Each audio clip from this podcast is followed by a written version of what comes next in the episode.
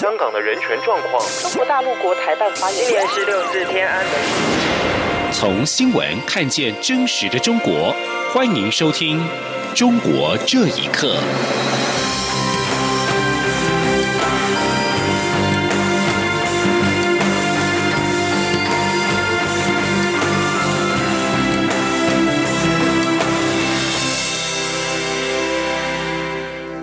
各位好，欢迎收听《中国这一刻》。英国保守党人权委员会副主席罗杰斯来台出席印太地区保卫宗教自由公民社会对话，并且在今天接受央广节目《为人民服务》杨宪宏时间专访。罗杰斯表示，一国两制下的香港自治权明显遭到侵蚀，因为习近平的一国两制几乎等于一国一制，因此他认为台湾不会拿着自由去交换，不可能接受一国两制。记者王兆坤的报道。蔡英文总统临聘玉山神学院院长布辛大力担任我国首任宗教自由无任所大使。我政府也将向美国国务院的国际宗教自由基金捐助百万美元。英国保守党人权委员会副主席罗杰斯在央广受访时特别赞扬我方这些举措。台湾可说是此区域的民主自由典范。罗杰斯说：“台湾与中国大陆就像白天与黑夜的对照，在中国大陆的宗教信仰者正面临文革以来最严重的迫害，在台湾却有讨论宗教自由的会议，更有总统发表宗教自由谈话。”罗杰斯曾在1997年到2002年住在香港，他认为“一国两制”在香港开始实施的前五年。这一套制度在香港运作的很好，可是后来，尤其是过去五年来，却看到香港的和平抗议者被关进监狱，立法会议员被取消资格等自治权遭受侵蚀的事件。因此，在这样的情况下，台湾为什么要接受一国两制呢？罗杰斯说：“看着台湾现在充满活力的民主，令人珍惜的基本自由，我的问题是：台湾为什么要拿现在拥有的自由去交换一国两制？而这一国两制，在习近平的心中，其实几乎就是一国一制。” One country, nearly one system. 罗杰斯要告诉中国人民：如果你们真的希望台湾接受一国两制，如果这确实是一个很棒的观念。你们何不自己先享用呢？中央广播电台记者王兆坤采访报道。就在中共修宪取消国家主席任期限制满周年，一名陆生在日前在台湾透过推特直播，批评中共总书记习近平修宪称帝，使现况比辛亥革命前更黑暗。他期盼有一天中国能够像台湾一样自由民主。请听以下的报道。一九九八年出生的李家宝自称来自山东某大学，目前在迦南药理大学交换。十一号在国立清华大学新竹校区，他透过推特北京高校反习联合会账号直播，发表反对习近平的言论。李家宝在直播当中以“我反对”为题，批评去年名为“成功修宪”，实为庆丰帝登基，让中国现代政治沦为千年王朝帝制的延续。如今的中国宛如英国左翼作家欧威尔笔下荒谬又荒诞的世界，比辛亥革命前更黑暗。他表示，在中国大陆遭打压迫害的上百万法轮功学员，以及被刑讯污名化的七零九律师，乃至天安门事件的受难学子先烈，都渴望自由。李家宝还指出。中国民众面临毒奶粉、假疫苗，甚至发生上百万低端人口因为一句行政命令就必须失业，被迫回家自力更生、自主创业。而李家宝在推特上面发布他反对中国体制跟习近平的言论，已经引起网民的广泛关注。自由亚洲电台记者询问李家宝什么时候决定要公开站出来表明这种态度时，李家宝表示，在半年前就开始策划了。他并且指出，虽然自己仍在中国政权强力维稳的恐惧当中，但是中共大限已至，自己也做好站出来的准备。他随后将推特账号更名为李家宝，并且附上中国大陆身份证，公开自己的身份，以示负责。李家宝强调。台湾是一个开放自由的社会，希望中国未来生活在没有一言堂的蓝天下，期待拥有公开表达而不被消失的权利，实践民主跟自由，像台湾一样。他说。来到台湾以后，最最直接的感受就是台湾是一个开放自由的社会，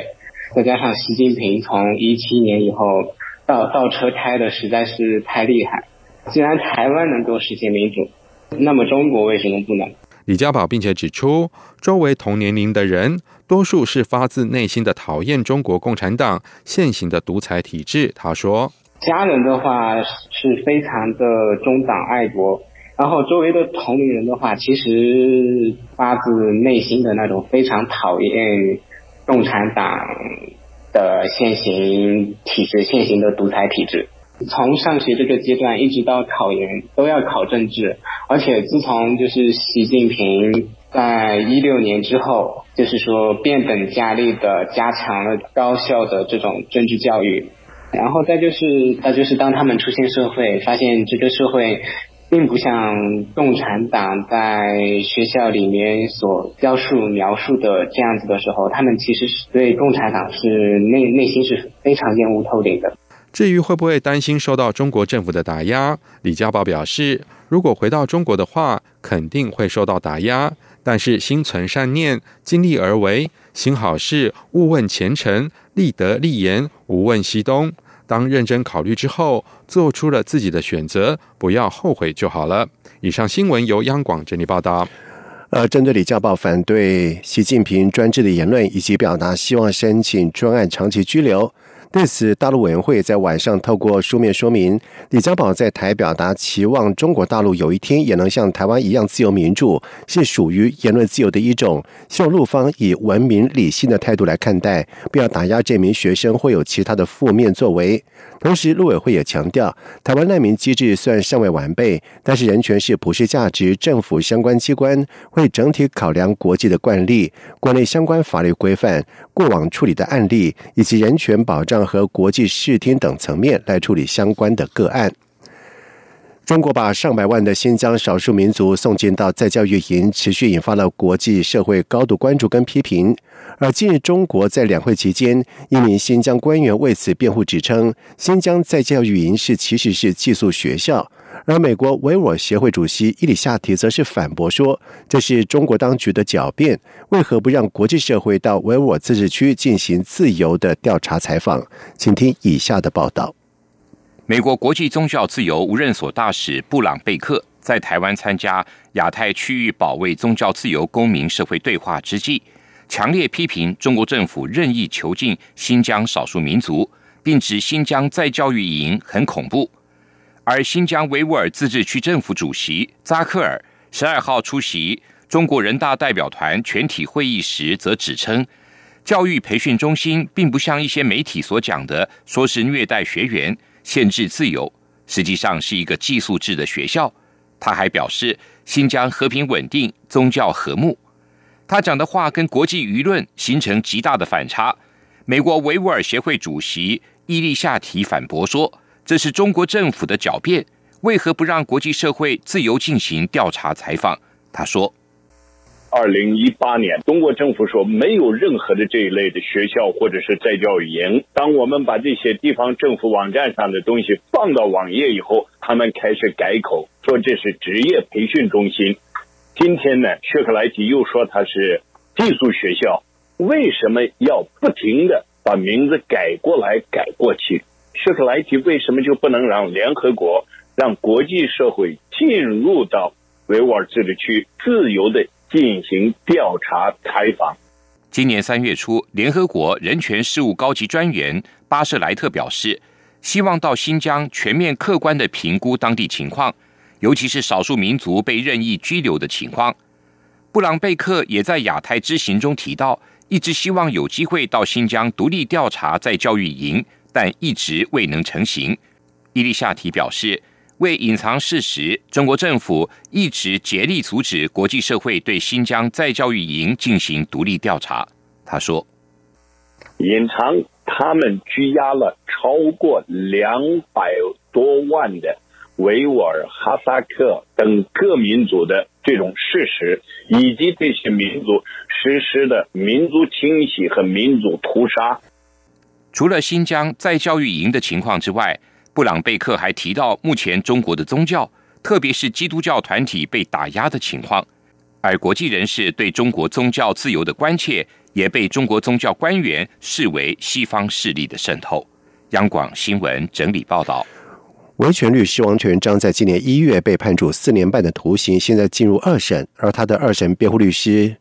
令其雷在十二号跟王全章的妻子李文足、七零九家属王俏岭前往天津最高法院查询王全章案的现状，但是却被告知天津高院的电脑网络当中没有该案。而维权人士陈光诚就表示，这是无法向世人交代的事情。请听以下的报道。据王全章二审辩护律师令其磊在网上透露，他与李文足和王俏岭十二号到天津高级人民法院诉讼服务中心去查询王全章案的卷宗，但天津高院的电脑网路里查不出王全章的案件。法警建议他们半个月或一个月之后拿着一审法律文书再来查询。令其磊在网上发文说，天津高院没有王全章的案件，说明王全章并没有上诉。他质疑天津高级法院故意隐藏王全章的二审程序。继续把王全章案办成一个秘密的非法的审判，令其磊就此提出警告说，如果是这样，天津高级法院最终将接受历史的审判。旅居美国的著名中国维权人士陈光诚表示，天津高院电脑网里找不到王全章案的卷宗，这是无法向世人交代的事情。他说，中共的这种说法都是没有办法接受的，不管他上诉还是没有提起上诉，中共的电脑系统里都不可能没有王全章律师的信息，这个是不。不符合常规的。我觉得像王全章律师这样的案子被中共关这么多年，那么多外界都在关注的，你说你中共现在找不到他的信息，这从什么样的角度都没有办法向世人交代。陈光诚也表示，中共当局可能在以假名关押着他，而那些法警的职位太低，所以不知道。中国方面将此案拖这么久，可能是为了想方设法让王全章认罪。已被当局吊销律师执照的中国维权律师蒲志强表示，他推测李文足、王俏岭和令其磊律师是透过前往天津高院查询王全章案的方式来得知王全章是否已提出上诉。他说：“如果说令其磊律师现在是王全章在上诉阶段的律师的话，那自然应该是有案卷的。但是呢，现在我不清楚王全章有没有上诉，他的判决有没有生效。判决生效以后呢，按照中国刑事诉讼法的规定呢，还可以申诉，还可以委托律师呢，在作为申诉和提起审判监督程序的。”过程中间，委托律师，律师接受了近亲属或者他本人的委托以后，是可以去调取这个案件的卷宗。令其磊律师还在网上透露，他们在天津高院时，一位女法警看到王全章妻子李文足用手机拍照，一边冲向他，一边喝令他不许拍照，并试图抢夺李文足的手机。这位女法警还报警招来两名民警，但最后还是允许李文足离开。令其磊在推文中评论指出，一个堂堂高级法院竟然连一个程序问题都不敢给律师和家属市民，所谓的依法治国，所谓的司法独立，都是浮云。以上新闻由央广整理报道。根据香港媒体的报纸指出，五名在中国大陆投资受骗的女港人，在日前趁着北京两会期间上访，但是在十二号北京边检人员强行押上火车遣返香港。《明报》在今天在报道当中引述了七十一岁的黄雅珍说，她和另外四人在上周六搭乘火车前往北京，在十号抵达北京西站。已经多次前往北京上访的黄雅珍说，她的丈夫生前在山西投资千万开采的。铜矿后来不仅是资产被侵吞，二零一二年更是遭到当局以合同诈骗拘押，期间又遭到虐打。保外就医返港之后，因为健康恶化，在二零一四年在香港去世。黄雅珍说，他只要求国资委把被侵吞的矿山募归国有，但是有关当局一直在敷衍他。报道并且表示。黄雅珍在抵达北京之后，因为同行有人没有回乡证，不能够入境，众人就决定一起留在西站，并且要求有关部门派人到西站就他们的诉求做出回应。而五人在车站睡了两个晚上，在十二号的中午，黄雅珍等人要求会见的官员没有出现，反而来了不少的边检人员，将他们强行送上开往香港的火车。以上中国这一刻，谢谢收听。是中央广播电台台湾之音。